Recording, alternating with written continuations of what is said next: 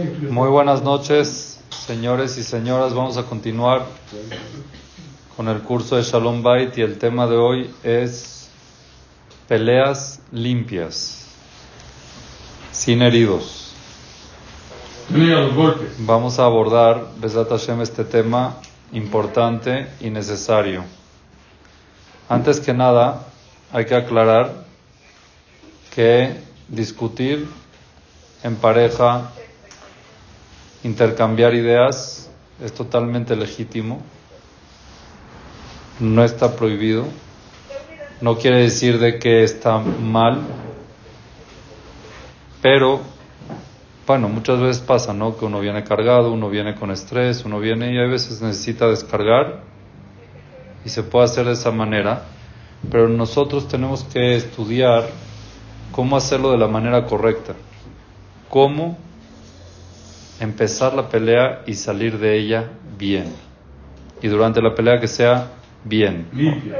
Llamémoslo discusión, llamémoslo pelea, que ahorita lo vamos a analizar más claro. ¿Ok? Es importante saber de que hay formas correctas de cómo pelear. ¿Ok? Como comienzo, hay que saber que hay dos tipos de peleas. Hay peleas físicas y hay peleas verbales. Es muy triste bajar el nivel de la clase a tocar el tema de las peleas físicas, quiere decirlo aleno cuando hay contacto físico, golpes, pero algo hay que mencionar, porque tristemente cada vez se suelta más el tema, cada vez se escucha más de los dos lados, tanto del lado del hombre como del lado de la mujer, y hay que saber un poco cómo la Torah se refiere a gente lo aleno que pelea, que golpea. Dicen los hajamim, azoter lo el javero, la persona que le da una cachetada a su amigo, quiere decir que lo golpea, que ilus satar lo el boreolam es como que si cacheteó a Dios. El que cachetea a una persona, un ser humano, es como que si golpeó a Dios. hombre como mujer? ¿Mujer también? Sí, como dice el Pasuk, Kibetzelem Elohim Hasaeta Adam. Akadosh Baruchu dijo que hizo al ser humano con su semejanza. Y así queda la alhaja. ¿Habla de golpe más matrimonio o hombre con hombre, con, con, quien sea? Con quien sea. golpes en la vida normal, box, en box. ¿Eh? contra el otro. No dije que está bien. Las peleas de box también. Sí, no está bien. Pues es entrenar por los judíos, también aquí no entre el goy, nada para el judí es. Ahorita vamos a hablar entre judí. Pues, no importa. Igual un judí no es bueno que le levante la mano a un goy 100%. Pero ah, no, pero el goy no hay problema. Estamos hablando ahorita entre yehudim. Un yehudí que le levanta la mano al otro yehudí es como que se le levantó la mano a Dios. ¿Ok? Porque dice el Pasuk que Betzelem Elohim Adam, Akadosh Baruch hizo a la persona con su semejanza. Y así está escrito en la Alajá. La Alajá del Shulchan Aruch, que el que le levanta la mano a su compañero, aunque no lo golpeó, se llama Rasha. Rasha es una persona malvada ante Akadosh Baruch y se le puede llamar Avarian. Avarian significa una persona transgresora. Una persona que transgrede las mitzvot. Muy bien. Nosotros en Erev Yom Kippur, antes de la tefila, antes de empezar la tefila, ¿con qué empezamos? Con Kal Nidre. ¿Qué es Kal Nidre? La tefila famosa de Kal Nidre. Es eliminar todas las promesas, eliminar todo tipo de, de excomulgaciones que puedan haber que impiden que nosotros podamos ser aceptados en el Shamayim. Cuando una persona tiene un tipo de promesa, ¿ok? Uno promete algo y no lo cumple. Entonces, ¿cuál es el problema con la promesa? De que cuando uno llega y le dice a Hashem, oye Dios, yo te prometo que voy a ser mejor. Dios dice, vamos a ver qué onda con tus promesas. Revisa las promesas de todo el año y se da cuenta de que no cumplió las promesas. Entonces, cuando le cumple a Dios, cuando le promete a Dios, Dios dice, si no me cumpliste en el año, no vas a cumplir ahorita.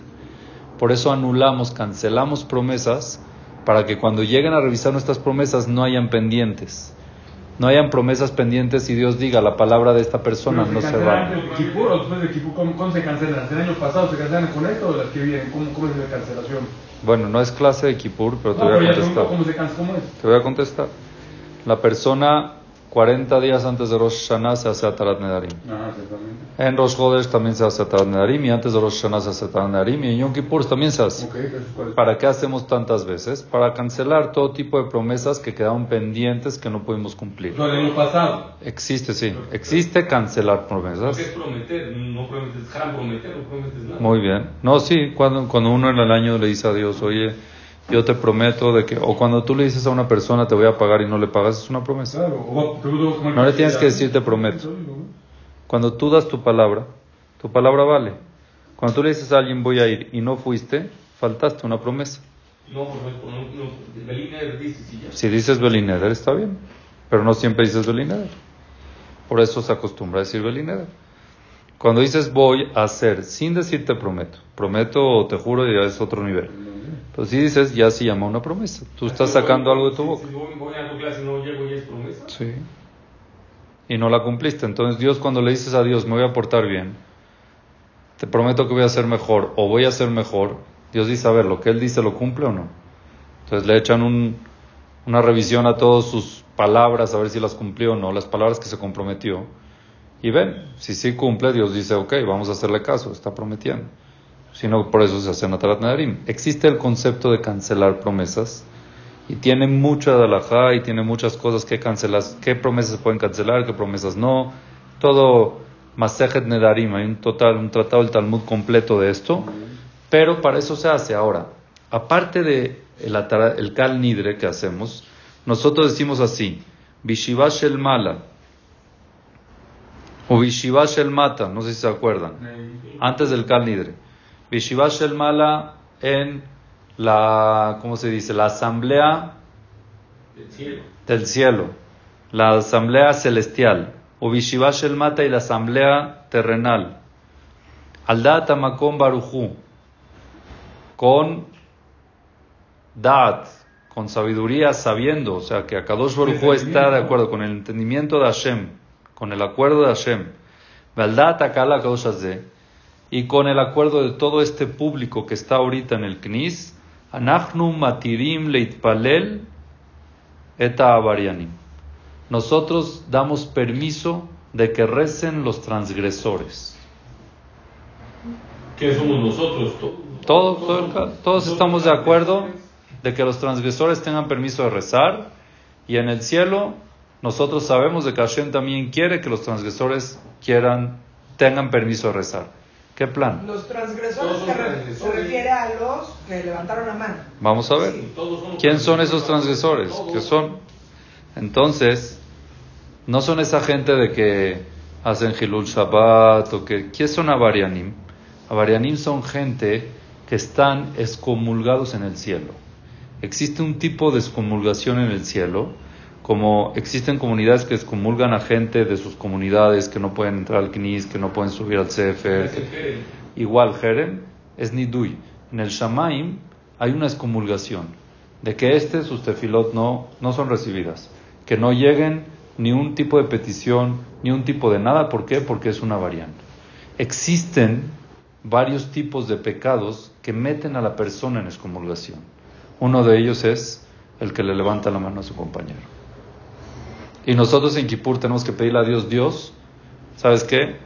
Permíteles que su tefilad llegue. Estamos como que perdonamos, por eso decimos Majaluz de las de Majalnu. Perdonamos ya. Estos avarianim, quítales esa excomulgación y queremos que las tefilot de ellos sí suban al Shamay. Pero ¿quién son esos avarianim? No la persona que, que hizo Hilul Shabbat, ni que no se puso el tefilín ni el que comió Taref. Es la persona que levantó la mano a su compañero, sin pegarle. En el cielo, solo levantarle la mano amenazándolo, y así llama Rasha, y en el cielo lo excomulgan. ¿Qué? Ahorita vamos a la parte verbal. Entonces, el que le levanta la mano a su compañero, lo más interesante que aprendemos de todo esto es que indiferentemente si el otro te perdona o no, en el cielo estamos comulgados y tiene que ir a hacer una tara especial para quitarse ese nidui. Para quitarse esa, tiene que ir con los jajamim antes de Kippur. Por eso existen, existe, ¿ah? Si a uno le pegó, obvio, ya te perdono. Ahora ahí no, no, no, terminaste bien en el cielo, tienes que hacer una tarat que la lot y niduim. Existe una tarat que la lot que se liberen todo tipo de... Eso en Kippur, pero si es que tú quieres hacerlo antes, yo conozco gente que lo hace todos los viernes. Todos los viernes sientan a tres y hacen Atarat Nedarim, Klalot y Niduim. Porque también hay Atarat Klalot, es todo un tema. Pero para que entiendan la gravedad de lo que es levantar la mano. ¿Ok? Y hoy en día. Normal. Lo alenu. Entiendan de que levantar la mano o lo alenu, golpear. Vamos a empezar por parejas. Es delicado y en el cielo están vetados, están excomulgados, ya sea por parte del hombre o por parte de la mujer es muy, muy delicado a nivel cielo, a nivel celestial, aparte a nivel social, obvio. ¿Ok? Por eso no quiero tocar mucho más de este tema. Esperemos de que la gente que escuche estas clases no estén en ese tema, pero es muy delicado y hay que poner un freno rápido y un tratamiento inmediato si es que llegan a pasar situaciones así. Ahora vamos a proceder a la parte que es la parte de la violencia verbal. Existe violencia física, que ya tocamos ahorita un poquito, y existe la violencia verbal. La violencia verbal se distingue en dos cosas, en, una en dos fases, una activa y una pasiva. Existe violencia activa, que es palabras feas, maldiciones, eh, amenazas, groserías, y está la pasiva. ¿Qué no habla? El silencio. Del silencio nosotros ya hablamos en los capítulos anteriores, si se acuerdan, de que es muy delicado la ley del hielo. ¿Ok? Que cuando uno se enoja, no le habla a la pareja y se quedan así sin hablar, es muy delicado. ¿Por qué? Porque eso hace de que la persona acumule, ¿ok? Cuando no drena, acumula y acumula y acumula, no se hablan, siguen acumulando y eso puede afectar emocionalmente, psicológicamente, psiquiátricamente, inclusive lo alenu, llega a afectar a la persona, entre más uno traga, entonces es más, por eso es, importante no dejarlo callado. Si es que hay una molestia, si es que hay un enojo, sí hablarlo, pero hay que saber cómo. Hay que saber cómo abordarlo, cómo pelearlo, vamos a llamarlo de esa forma.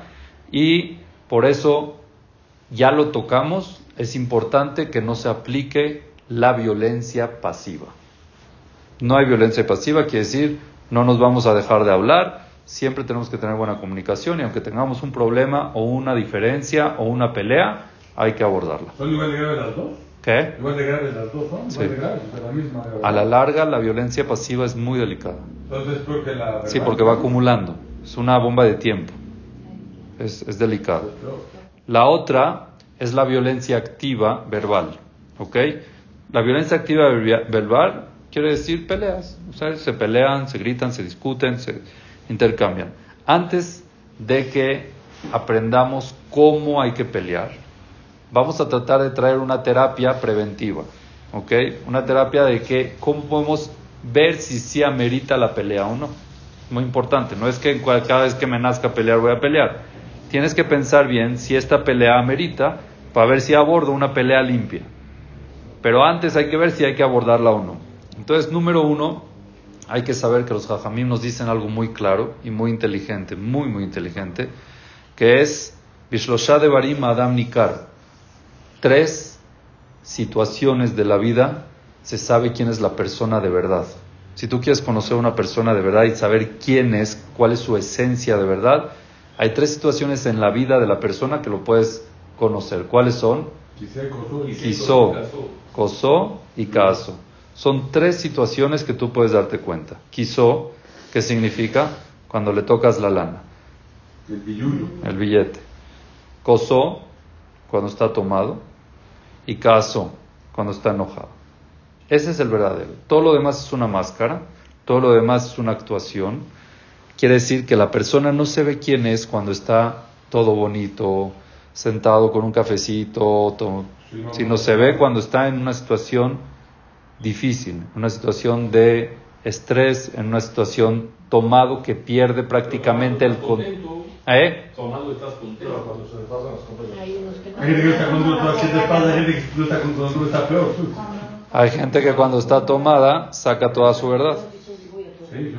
Y empieza a decirte toda la verdad. ¿Por qué la gente cuando toma te empieza a contar las cosas de verdad? ¿Por qué? Porque se pierde el límite. Normalmente se pierde el límite. No es la realidad, es su realidad real. Esa es su realidad. Cuando uno no está tomado, entonces tiene algo que le dice no reveles. Contrólate, no reveles, no reveles, no reveles. Guárdalo, guárdalo, guárdalo. Lo que eres tú. Cuando uno toma esas barreras se eliminan y empieza a salir lo que es. Había una historia famosa de un jajam que, que estaba, un, chavo estaba saliendo con una pareja goy y no había forma de quitársela la cabeza. Entonces el papá del chavo le pidió al jajam que lo ayude, por favor, que no sé qué. Mandó a llamar al chavo y el chavo le dice, es que usted no sabe lo que esta gente quiere a los judíos. Quiere más a los judíos que los judíos a los judíos. Esta familia y mi novia, Goya, no sabe lo bien que hablan y lo bonito que hablan. Es un ejemplo. Ojalá que los judíos quieran así a los. Si yo quiero casarme con alguien que me valore de verdad, me dijo, ok, la verdad que estoy de acuerdo contigo y me parece muy bien. Voy contigo. Ah, sí, Rabino, sí, nada más una cosa. Van a hacer un brindis, ¿no? Sí.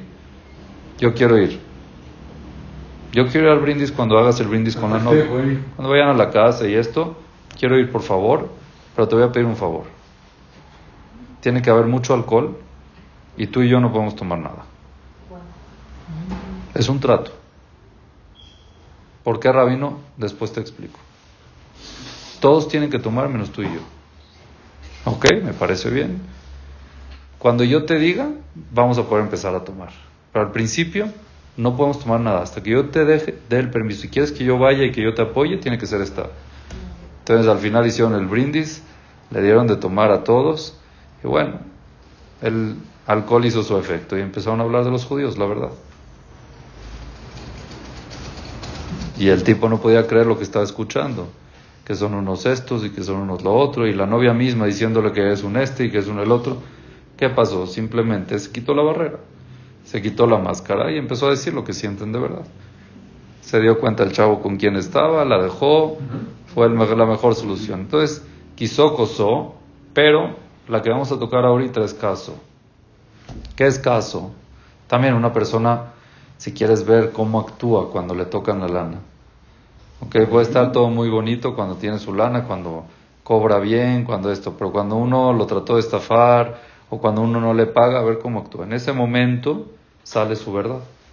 Okay, si se vuelve loco, ese es, un loco.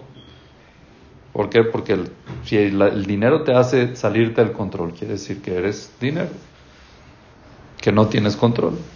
la persona... ¿Está bien? Ya. Muy bien, así. Así de pasivo está muy bien. Pero si te enojas, te vuelves loco y puedes golpear a alguien o puedes mandarle gente a que lo mate, pues esa es, esa es tu realidad. ¿Cómo le cobras?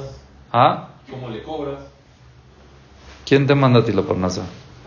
Entonces... Todo viene por ahí. Eso, eso no es ishtadlut. Mandar a golpear a alguien y amenazarlo y decirle eso no es ishtadlut. Dios decidió que no te va a pagar. Tú no decides cuándo te van a pagar. Tú tienes que hacer tu ishtadlut, cobrarle como es normal un ser humano que cobra. Puedes presionar, sí. Me puedes decir, me urge si no me pagas te voy a tener que llevar a un bedín o a honor y justicia, como tú quieras, todo lo que esté en el entorno normal. Amenazarlo sin hacerlo no puedes amenazarlo. empezar a empezar amenaza, grosería, golpes, eh, yo qué sé, todo eso está saliendo tu verdad. Así dice claramente los jajamim. Pero jajam, pero una pregunta, cuando, o sea, por ejemplo, cuando alguien está enojado muchas veces actúa de maneras que no se imagina, o sea, no sé, o sea, hasta uno se arrepiente luego. Bueno, muy bien, entonces vamos a llegar al, Por eso, entonces, al enojo. Realmente esa es la persona, sí. esa no es la persona real. La persona no es cuando está en paz, la persona es cuando está en prueba. Cuando lo subes al ring de boxeo, ahí tiene que ver cómo se controla o no. La prueba de control no es cuando las cosas están bien. La prueba de control es cuando necesitas aplicar el control, no cuando no necesitas aplicarlo. Cuando nadie te hace enojar, entonces no necesitas controlar. tener paciencia, paciencia. Ya, ¿no? Un día explotó. Entonces, no es que esa es la persona. Puedes explotar. Yo no digo que no puedes explotar. La pregunta es cómo actúas cuando explotas. ¿Qué dices? La mayoría se arrepienten porque saben que están por mal. Por ejemplo, el ejemplo del dinero, ¿no? alguien le robaron, no sé, ¿no? A lo mejor 100 pesos, pues actuó bien, si está enojadito y así, pero pues actuó de una manera razonable, ¿no? Okay. Dos mil pesos, pues actuó de una manera... Pero por ejemplo, si alguien, no sé, perdió todo, pues a lo mejor su enojo sí es demasiado y a lo mejor en ese momento no va a actuar como es realmente. ¿Y qué va a lograr con se eso? transforma en ese momento. Está mal, no es transforma, sino se hace el real. Eso, pero el enojo lo hizo actuar de esa manera. A lo mejor después lo piensa mejor y todo, pues sí, va a seguir muy enojado. Ahí es el momento de que uno sabe quién es. Sé. Claro, sí. Es muy claro, muy, muy claro. Los jajamim lo dicen así de claro. La calidad del ser humano no se mide cuando está sentado en paz. La calidad verdad del ser humano es cuando lo metes en presión. La Gemara nos cuenta de Hilel que había uno que lo quería hacer enojar, lo sacó de la regadera Erev Shabbat tres veces, le hacía preguntas tontas y él con toda su paciencia lo trató bien, le explicó bien eh, y al final por eso, pero a lo mejor en ese momento estaba muy enojado y actuó de una buena manera. Y a lo mejor en otras circunstancias también es El que tiene control de sus impulsos, esté enojado o no lo esté, lo va a tener. Puede ser de que los pierda un poquito. Yo sí creo que... Hay niveles, hay niveles y uno tiene que trabajar. Lo que uno tiene que trabajar, ¿ok? Entonces la pregunta es cómo controlar. Esa es la pregunta. ¿Cómo todos nosotros podemos tener impulsos y es algo legítimo y todos, todos nosotros nos podemos enojar? La pregunta es ¿Cómo podemos controlar esos, impulsos o esos, esas explosiones de enojo? O por lo menos cómo disminuirlas. ¿okay? El enojo tiene niveles también. ¿okay? Hay gente que se enoja por tonterías y hay gente que se enoja por cosas grandes, como lo está mencionando. ¿Cómo nosotros también podemos tratar de disminuir o de rebajar un poco o de controlar el enojo para que no salgamos de nuestros cabales y que no tener control simplemente? Para actuar de una manera serena, de una manera consciente, no perder y que se vuele la cabeza y que se crucen los cables y que al final nos tengamos que arrepentir y que repararlo sea mucho más. Entonces ahí los jajamí nos transmiten tips, nos transmiten eh, consejos de cómo hacerlo que son muy buenos y muy sabios y hay que llevarlos y más en estas situaciones en pareja. Hay una historia muy bonita de dos, una pareja de la tercera edad, ¿ok? que toda su vida se peleaban. Desde que se casaron, pelea, pelea, pelea, ¿no? Vivían peleados. Todo, sí, todo el tiempo peleaban, ¿saben? Esos viejitos que no paran de discutir y discutir y discutir y lo que dice uno no Entonces una vez estaban sentados en la terraza y el esposo le dice a la mujer, oye, se me ocurrió una idea. a ver con qué tontería vienes ahora. Dice, mira, aquí enfrente de la tienda abrieron una, enfrente de la casa abrieron una tienda de, de ropa así bonita, de toallas, de cosas así bonitas para la casa. Vi que venden batas de baño. Ajá, ¿y qué quieres con las batas de baño? Le pregunta la esposa. Se vamos a mandar a hacer dos batas de baño, una azul y una rosa. La azul para mí y la rosa para ti. Y la vamos a mandar a bordar, que hacen bordados, que es la bata del enojo. Le vamos a poner la bata del enojo. Ajá. Vamos a colgarla en nuestro baño. Cuando queramos pelear, está permitido, pero con una condición. Tenemos que tener la bata puesta. Si quieres discutir, ve, ponte la bata, amárratela bien. Después de que yo la tenga también, empezamos a discutir. ¿Estás de acuerdo? Ya llevamos toda la vida discutiendo. Vamos a tratar de discutir, pero preparados, con una bata puesta. Entonces, le dijo la señora, ah, me parece bien, buena idea. Fueron, compraron las batas, las mandaron a bordar, las colgaron en el baño. Salieron del baño, se sentaron en la terraza y querían pelear. Ah, la bata. Imagínate en lo que se para, en lo que va al baño, en lo que se pone la bata, en lo que se la amarra. Por eso, no no ¿Sabes qué? Es que así no es. Usted lo ve diferente. Yo no voy a pelear, no espera la bata. Ya acabé. Ya, ya acabé. Ya acabé. Quiere controlar los impulsos también, escucha. Entonces, funcionó. ¿Por qué? Porque número uno, la mayoría de las veces de que uno se enoja es espontáneo. Y todo lo que es espontáneo, la acción espontánea, es neto y etcétera. Cuando tienes impulso a hacer algo, ustedes, yo siempre digo el ejemplo de las llamadas de las tarjetas de crédito Te llaman y te dicen, oiga señor, no sé qué y no sé qué, usted es eh, beneficiado para una tarjeta de crédito de tal y de no sé qué, y esto y que el otro, nada más le va a costar al año tanto. Y al final no te dejan pensar. yo, yo siempre les digo, ok, mándenme la información, la estudio y si es necesario para... No, es que esta es una llamada seleccionada para la promoción ahorita y tiene que tomar la decisión ya. Nunca aceptes una decisión precipitada. Existen oportunidades, pero todas las oportunidades te tienen que dejar pensar. Tienes que saberlo pensar, poderlo investigar. Todo lo que es precipitación, acción con precipitaciones y etcétera. Neto y etcétera. El impulso de responder, de enojar y de hablar enojado es el etcétera. ¿Por qué? Porque él sabe que el control no está. Nosotros tenemos que conseguir ese tipo de batas, un estilo de batas, no tener como tal una bata, pero tenemos que conocernos y saber cómo primero bajarle, enfriarnos y después responder o después actuar. No actuar cuando estás en caliente.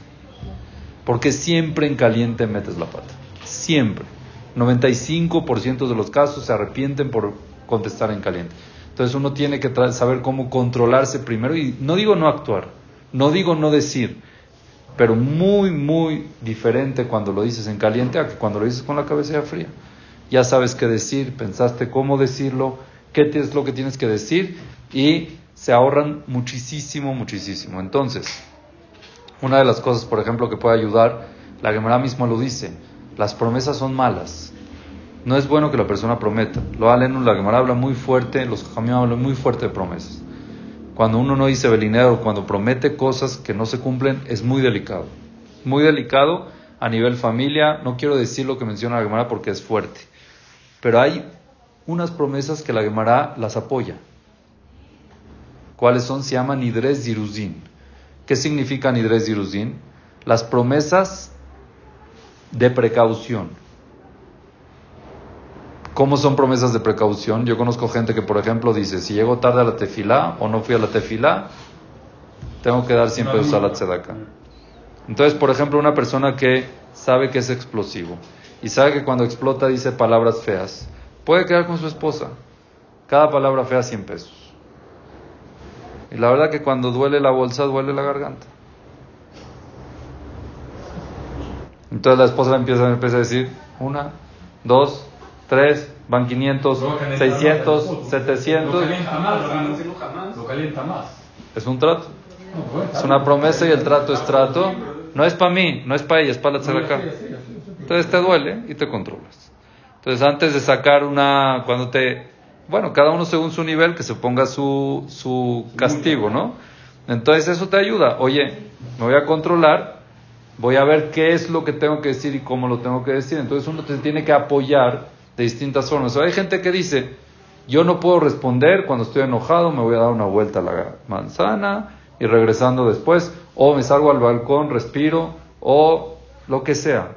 Tengo que tomar antes un vaso de agua. Hay muchas técnicas que cada uno puede hacer el que sabe que es de mecha corta o el que sabe que explota de vez en cuando, tiene que saber cómo ponerse barreras, no para no actuar, sino para actuar con cabeza.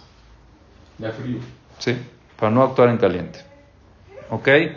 Es muy importante tratar de ponerse esas metas entre pareja, o sea, que se ayuden, ayuda mucho. De verdad que funciona, funciona, pero tienen que ser serenos, tienen que cumplir. ¿Está bien? Ahora, otra otro tipo, por ejemplo, de este tipo de batas que ayuda también es si es que tienes el derecho a reclamar. ¿Tienes el derecho tú a decirle algo a tu pareja? Vamos a ver. ¿De dónde aprendemos todo esto? Vamos a ver. Lo aprendemos claramente de la Torah. Miren qué increíble ejemplo, qué bonito. Jacob Avinu trabajó con su suegro 20 años.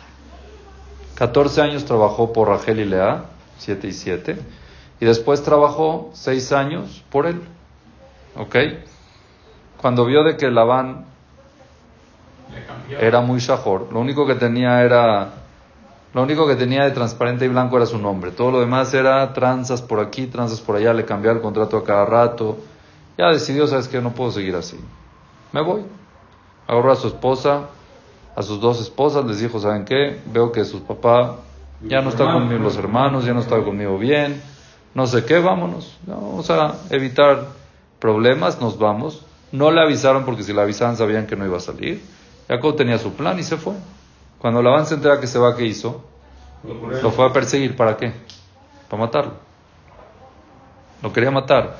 Hashem se le presentó en la noche, le dijo, ten cuidado, no lo toques. Está bien, pero siguió. Y Labán fue con la intención de pelear. Voy a pelear porque este cuate me robó. Labán está seguro que le robó y que... Está bien. Llega Labán, se enfrenta con Jacob. Y le dice, ¿por qué me robaste? No sé qué. Le dijo Jacob, yo no, no te robé nada. Si quieres, entra y revisa. Puedes revisar todas las carpas, todas las, todas las cosas, revisa si tengo algo tuyo. Y si tengo algo tuyo, ponlo aquí. Con todos nosotros que estamos aquí presentes, tus, los que trajo Labán con él, y mis hijos, que vean de que yo te robé algo. Y efectivamente Labán entró, empezó a revisar, empezó a buscar, empezó a tocar, no encontró absolutamente nada. Cuando sale Labán con las manos vacías, ahí Jacob se calentó. Ahorita sí Jacob tenía que pelear con él. No se podía quedar callado y aplastado. Pero miren cómo peleó. ¿Y quién dice que peleó? La Torah dice, Vaijar Jacob, le molestó a Jacob, Vayare Belabán y se peleó con Labán. Jacob vino se peleó con Labán, pero ¿cómo se peleó? Miren cómo dice el pasuk. Le dice Jacob a Labán, Ma pishi mahatati, a ver dime en qué te fallé, qué pequé. Kidalakta Haray, que me estás persiguiendo. Kimishashta el Kodkelai, te metiste a mi casa, tocaste todo lo que pudiste tocar, esculcaste todo lo que quisiste esculcar. Mamatzata mi beteja. ¿Encontraste algo en tu casa? Ponlo aquí. Ya esculcaste todo, encontraste algo, a ver, ponlo aquí y que se aclare claramente si yo soy un ratero contigo o no.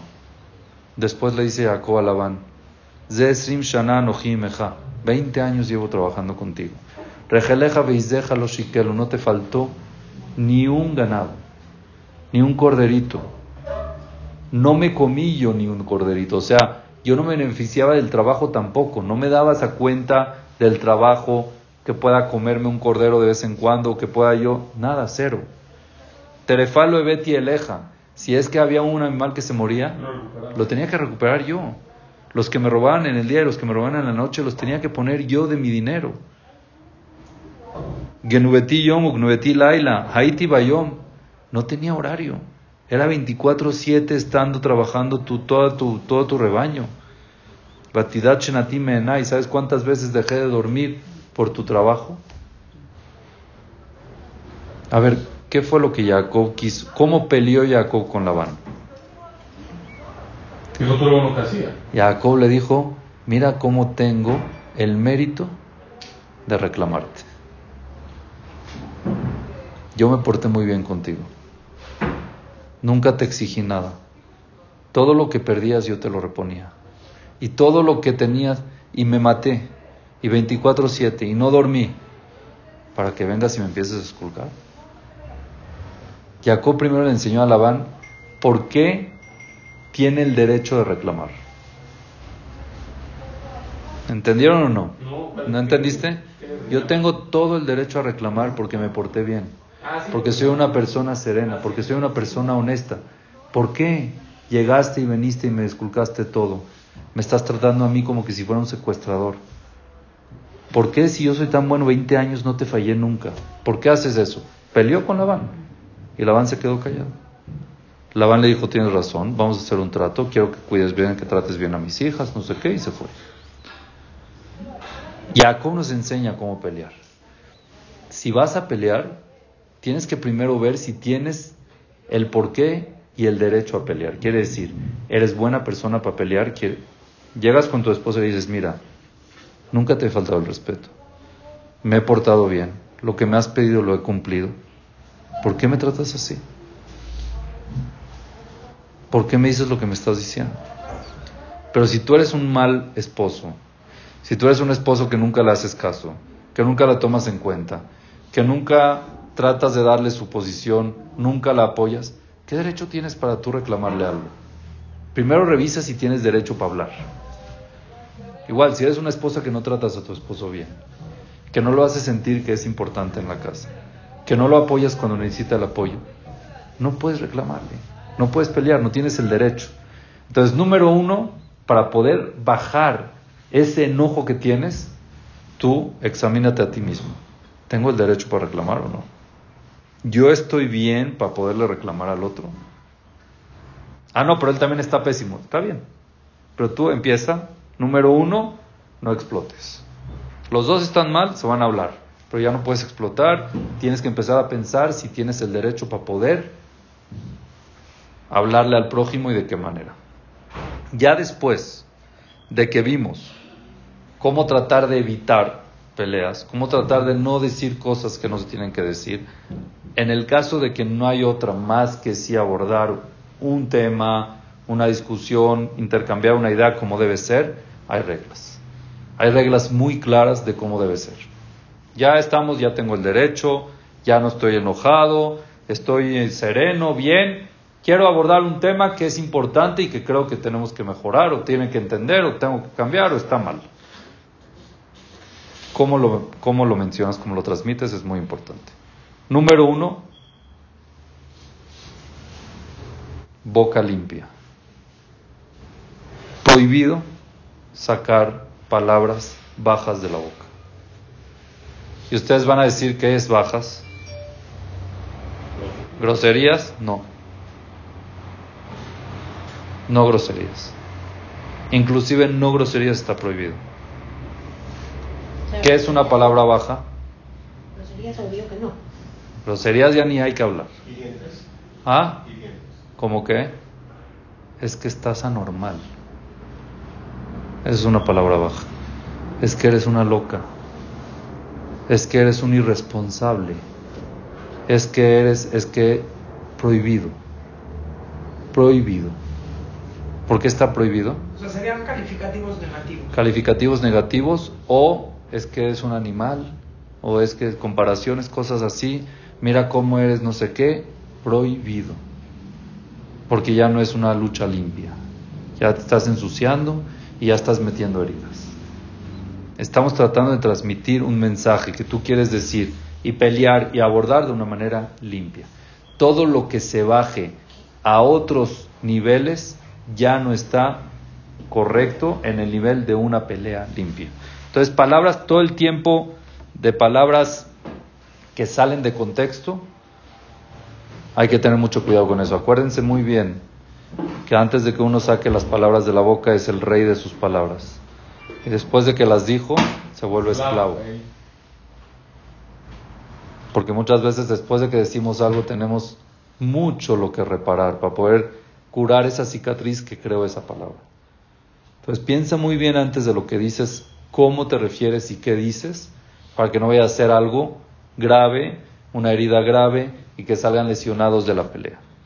Lo importante es intercambiar, decir lo que tienes que decir de la manera correcta, pelear de una manera limpia para intercambiar la idea y al final llegar a algún tipo de acuerdo, algún tipo de entendimiento.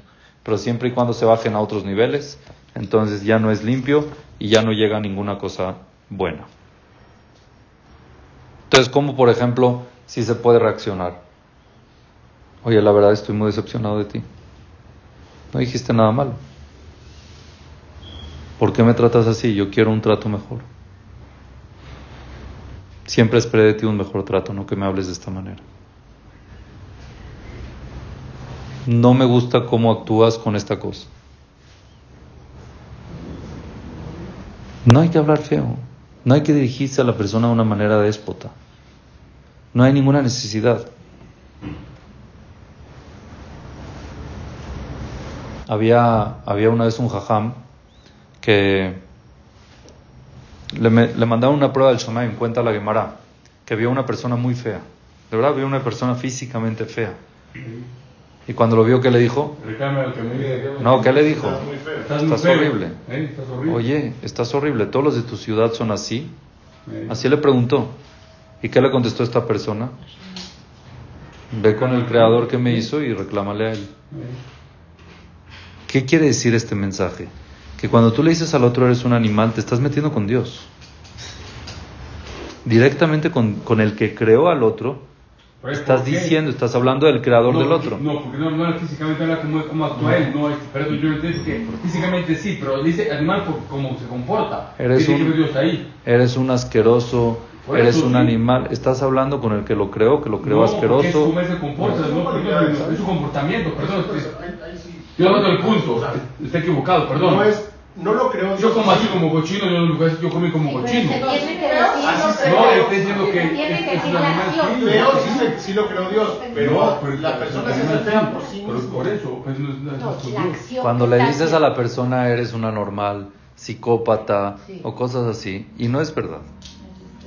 Entonces, esta sí, necesitas un psiquiatra, o, ves, si necesito, ya te tengo que medicar, cosas así raras. Estás metiéndote con Dios hay que tener cuidado. Aunque tú no sea tu intención, y este jajam cuando le dijo, oye, ¿por qué estás tan feo? No tuvo la intención tampoco de meterse con Dios. En el punto final te estás metiendo con el que lo creó. No, pero una cosa es una. Eres una. Eres una gorda, eres una anoréxica, eres un tipo horrible, de verdad que no vales nada, tienes no sé qué. Todas esas cosas. no te, no te metas. Ten cuidado. Puede ser que no sea directo, que no tengas la intención.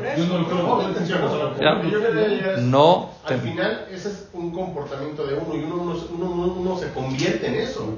O sea, si uno hace malas cosas, si hace uno uno se vuelve feo por dentro. A ver. Y eso no es. No, sí, Dios te dio las herramientas para ser una buena persona y decidió. ¿Quieren que echemos para atrás todo esto? Escuchen bien. Cuando tú estás diciendo, escúchame bien, no vamos a meternos en temas que no son. Cuando tú, ¿qué? No los va a mirar, ¿a qué lugares va? ¿A qué lugares va a mirar? No. ¿Cómo hizo Dios va a mirar? ¿Cómo crees que así los hizo Dios? Rabbi no, ¿qué lugar está lleno? Sálvelo. Ya lo perdimos. Instinto más de, de mujer que de hombre. Es Tú estás, estás, estás coherente con lo que estás diciendo. Es un instinto, así, ¿por qué, ¿por qué es uno es gay? Porque es su instinto ser más, más no es cierto. de hombre. Él decidió ser. Es una, sí. Claro. ¿Y el alcohólico también? No, sí, sí, no, sí. ¿Y el drogadicto también? No, porque así lo hizo Dios. A eso me refiero, no alcohólico, Ah, espérate. Según usted, según usted lo hizo Dios así, ahí está el punto. No, espérame. No, no, pero ya se oh, Se están yendo, ustedes están yendo a otro.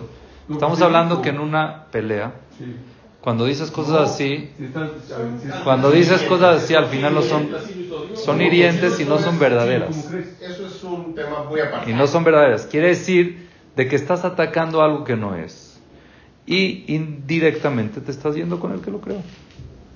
Como que te crearon, estás lastimando, te crearon así. Es como la cachetada. Es con la cachetada sin pegar. ¿Ok? Pero también si hablas de algo que es verdad y es una naturaleza que tiene la persona por alguna razón, entonces también te estás metiendo con Dios. Eso es obvio. Eso es obvio.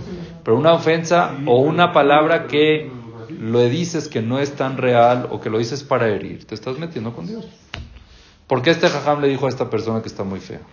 Pues está físicamente feo. Ante el jajam era feo. Sí. Pero ante Dios es feo. No. No, punto. Entonces, si tú sientes de que es algo así, estudialo bien, trágatelo de algún modo. No lo tienes que transmitir.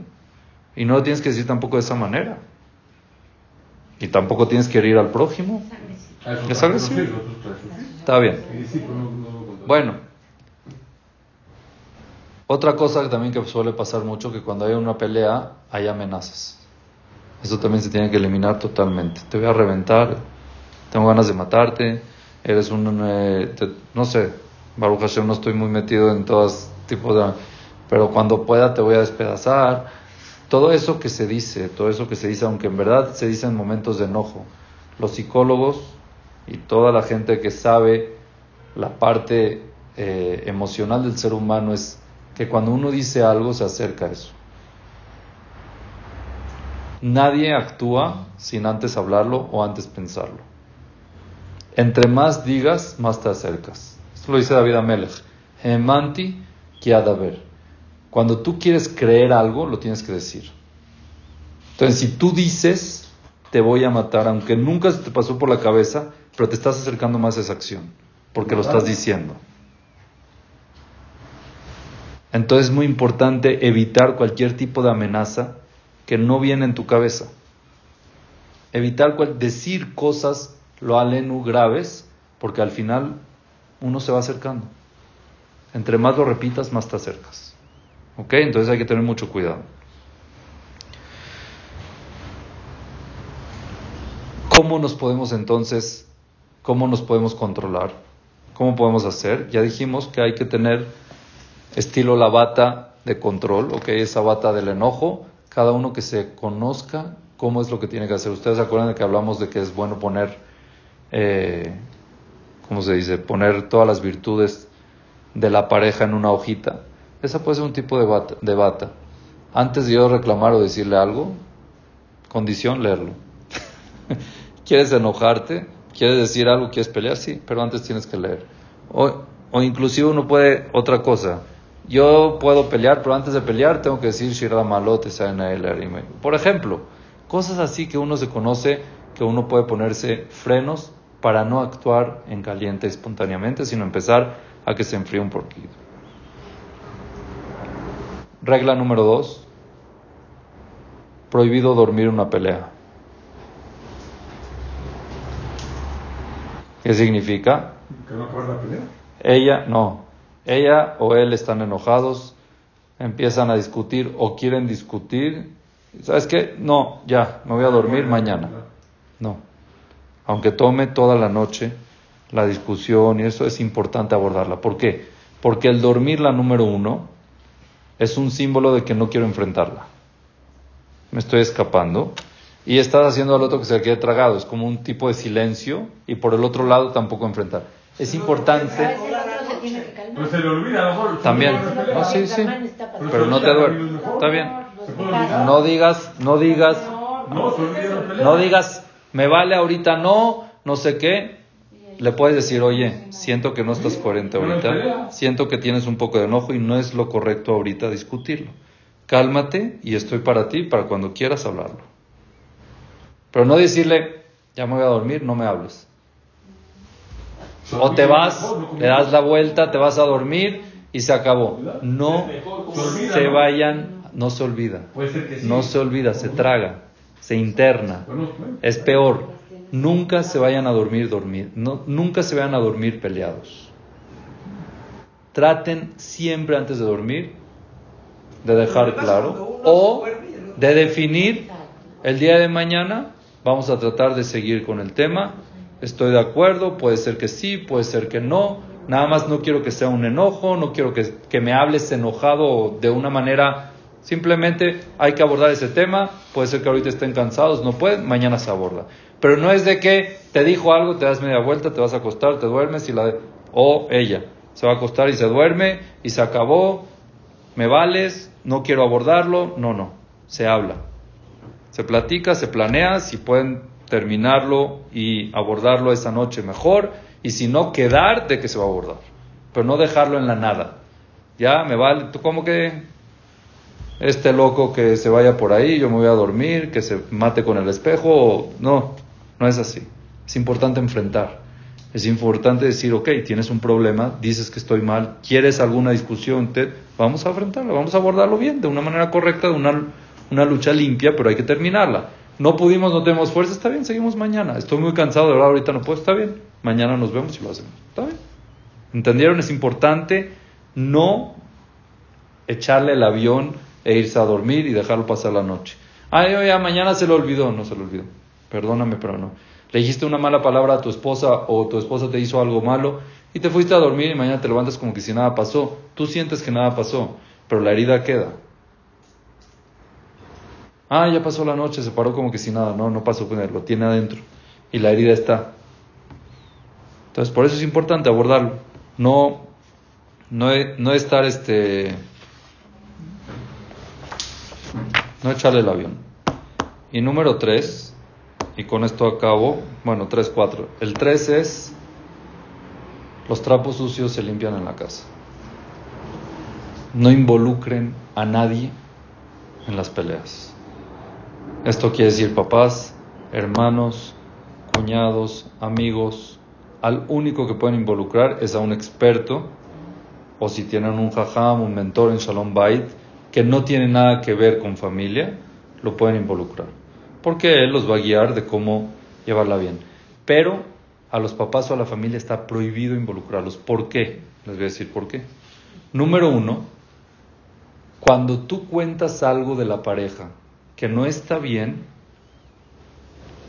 el, ¿cómo se dice? El, el valor ya baja. Y aunque al final la pareja se arregló, ese valor queda bajo. ¿Entendieron o no? Por eso. Por ejemplo, si yo le cuento a mi familia algo de mi esposa, entonces el valor de ella ya bajó ante mi familia. Y al final yo me arreglé con ella, ya se acabó, pero ante mi familia no. Ante mi familia quedó esa, esa marca, esa huella de desvaloración por lo que hizo, por lo que actuó, por lo que dijo. Y eso es malo, es muy malo. Número dos, nunca la familia es parcial. No. Nunca. No. Siempre es imparcial. Siempre va a ir hacia el lado de uno o hacia el lado del... Siempre es imparcial, entonces no sirve de nada pedir un consejo a alguien que no es imparcial. Llegas, parcial, perdón, llegas con tu mejor amigo, seguro que te va a apoyar. O al menos que sea un amigo de verdad, que si estás mal, pero es muy raro tener a alguien así, muy raro. ¿Ok? Llegas con tu primo, con tu tío, Ahí, ahí no hay parcial. Tu, tu, papá te va a ayudar, te va a ayudar para, tu papá sí que duele para ti, ¿no? Ahí te va a ayudar Al revés. Entonces al revés. No, va a ayudar al, al, al, al, yerno a la nueva, para que el matrimonio siga funcionando. Unos papás siempre van a... Van a pero no siempre el caso. Depende, no, siempre van a ver que su hijo está bien. No, pero depende. O que su hija está bien. Bueno, en la mayoría de los casos es así. Por eso es mejor no involucrar. Pues al está el matrimonio, el papá quiere su, el papá, la mamá quiere Puede ser, pero ya el valor también baja y no ganamos nada. Pero se quedan resentidos con la otra persona. Al final de cuentas, si tú te quejas de tu esposa con tu mamá, a ti ya te va a seguir amando y adorando, pero va a decir, le hizo a mi hijo, o sea, ella va a tratar de protegerte a ti. No todos. Hay tres, sí, sí, hay tres, hay tres sospechas o tres puntos negativos de que no es bueno involucrar a nadie. Número uno, como ya dijimos, el valor. Número dos, no, no son parciales. Y número tres, puede ser que echen más leña al fuego. Entonces, por cualquiera de los tres, evítalo. Evítalo, arréglalo en tu casa, trata de solucionarlo. Si no hay solución, no se involucra a la familia, se involucra a un experto, a una persona, a un jajam, que esté dedicado y que sepa cómo solucionarlo. Pero no a alguien familiar, porque es, tienes tres puntos en contra que no van a ayudar a la pelea y ya no se va a volver limpia. Simplemente pierde ya la parte limpia y se vuelve una pelea sucia. Y el último, la última regla es muy importante de que sí se puede discutir, se pueden intercambiar ideas de una manera limpia, pero siempre terminando tiene que ser la parte de Yemin Mekarebet. Hablamos de la izquierda y de la derecha. La parte de los, de los elogios, la parte de, de verdad que qué bueno que estoy casado contigo, eres para mí lo máximo, siempre tiene que terminar bien. Tiene que terminar de una manera sana, de una manera positiva, de una manera, eh, como se dice, motivadora y de palabras bonitas. No tiene que terminar mal, enojados. Y la idea de una pelea es al final llegar a un acuerdo de verdad. Sí, un final feliz tienen que terminar. Ah, porque hay veces te agarra el enojo. Hay veces, no, sí, hay veces te agarra el enojo. Hay veces quieres intercambiar o quieres expresar, o hay veces tienes presión, quieres drenar se vale, somos seres humanos.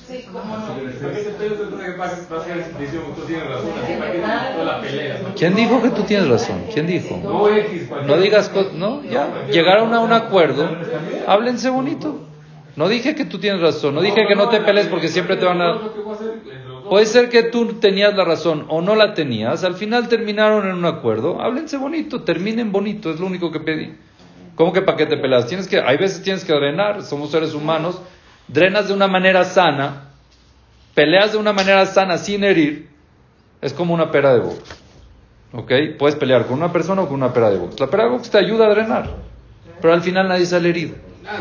Eso es lo que uno tiene que hacer. Tiene que drenar, hay veces sí. Tiene, pero que no hayan heridos. Para que no hayan heridos está todo el protocolo que trajimos. Y al final es muy importante limpiar bien la pera de box, que quede limpia, que quede bien colgada, que termine bonito, que no sea una manera fea, que no se vayan a dormir con mal gusto, sino claros, bien, con palabras bonitas unos a los Sin gritos, Obvio. Levantar el tono no ayuda. No ayuda para nada. ¿Ok? Ni palabras feas, ni levantar tono, ni que se crucen los, los cables y que se digan cosas cuando uno está... Hay veces lo, también el levantar el tono sale espontáneo, es espontáneo y uno se desespera y tiene que... Entonces, cuando uno se calma ya sabe hablar, cuando uno controla ese impulso, con la bata, con los tipos de bata que trajimos, entonces unidad es muy diferente cuando uno habla bonito y Shalom Amelech lo dice, ya lo mencionamos varias veces que la Shon Rakat Shaber Garen, hablar en tono bajo rompe huesos y hablar en tono alto es como un inconsciente de que no estoy seguro de lo que estoy diciendo, tengo que gritar para que me hagan caso porque no me van a escuchar.